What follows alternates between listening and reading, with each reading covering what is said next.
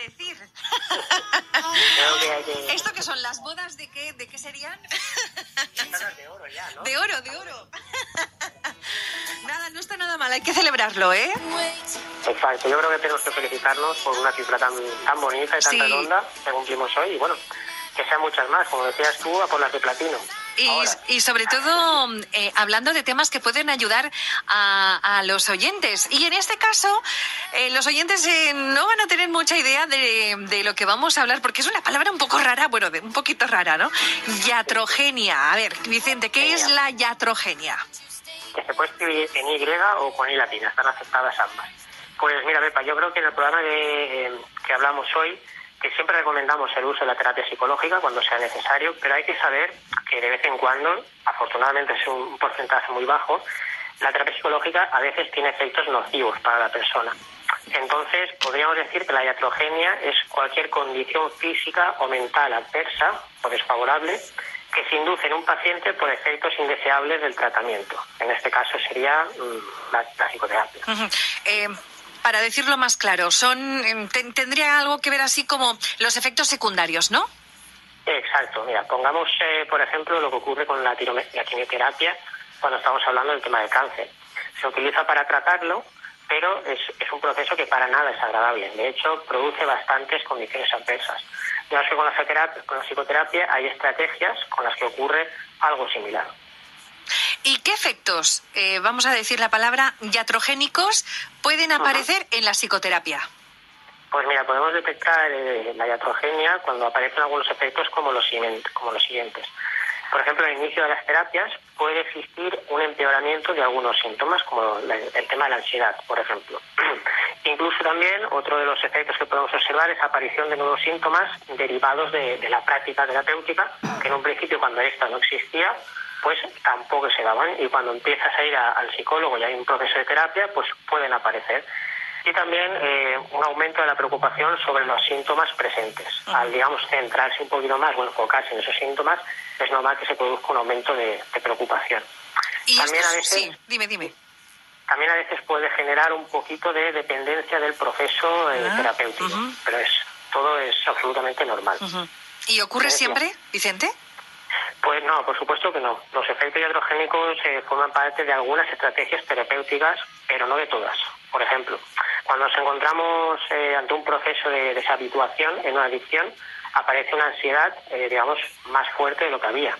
Esto es un efecto indeseable, es decir, iatrogenia para la persona, está con el mono, pero totalmente inherente al proceso, es absolutamente normal, con lo cual no habría problema. Ya, ya, ya, ya. Y, y ahora esta pregunta me sabe mal decirla, pero ¿y esto lo provoca el psicólogo? A ver, es, es, es muy bueno que lo preguntes, yo creo que estas cosas hay que hablarlas. En principio no es que lo provoque el psicólogo, digamos que lo provoca el propio proceso. La función del psicólogo siempre es ayudar a la persona, al cliente, a buscar patrones de conducta, de emociones o pensamientos y a partir de ahí elaborar estrategias que favorezcan un cambio a mejor. La diatrogenia en este caso ocurre fruto de la aplicación de esas estrategias. De hecho, si el psicólogo eh, aplica mal las estrategias o tuviera mala intención al aplicarlas, ya no hablaríamos de iatrogenia, sino de mala praxis o, digamos, negligencia. La iatrogenia, para tenerlo claro, ocurre aun cuando se aplican de manera correcta y adecuada prácticas basadas en evidencia científica. Nos has dicho eh, qué síntomas forman parte de la iatrogenia, pero existen algunos que podríamos diferenciar para saber cuándo el terapeuta está cayendo en mala praxis. Pues por supuesto, es un poquito más complicado, pero algunos habría que analizar, ¿vale? Porque no significa, estos son cosas bastante generales, pero no significa sí o sí que un psicólogo esté cayendo en mala praxis. Qué responsabilidad tenéis, ¿eh? Claro, mucha. Pues mira, por ejemplo, eh, si existe un aumento de recaídas, eh, ¿vale? O estas se producen más frecuentemente, habría que analizar si las estrategias no están siendo eh, bien llevadas o, no están siendo planteadas de manera adecuada. Cuando hay una dependencia excesiva del terapeuta. Ojo que he dicho terapeuta y no terapia como antes, ¿vale? De aquí, digamos, se produce mm, un vínculo que es excesivo entre terapeuta y paciente. También eh, otros síntomas que podemos apreciar son rechazos a buscar en tra- tratamientos en el futuro de psicoterapia, es decir, que tiene una muy mala experiencia con un profesional y no busco más ayuda en ese sentido, aunque me haga falta, daño físico, aunque esto sería un poquito más complicado. Y también, por último, pues eh, ver una mejoría enlentecida. ¿Esto qué es? Que el paciente, digamos, mejora más lentamente de lo que mejoraría de manera natural si no estuviese acudiendo a ningún tipo de terapia o de proceso de ayuda. Bueno, muy interesante. Ya tenemos otra, otra, otro palabra más en nuestro diccionario, iatrogenia. Bueno, ¿y dónde podemos encontrarte, Vicente? Pues mira, Pepa, podéis encontrarme a mí y a mi compañero Nico Aros en la calle Marqués de Campo 18, segundo B, y en el teléfono 630-659166. En redes sociales, arroba Psicología. Muy bien. Bueno, dentro de 15 días volvemos a hablar, Vicente.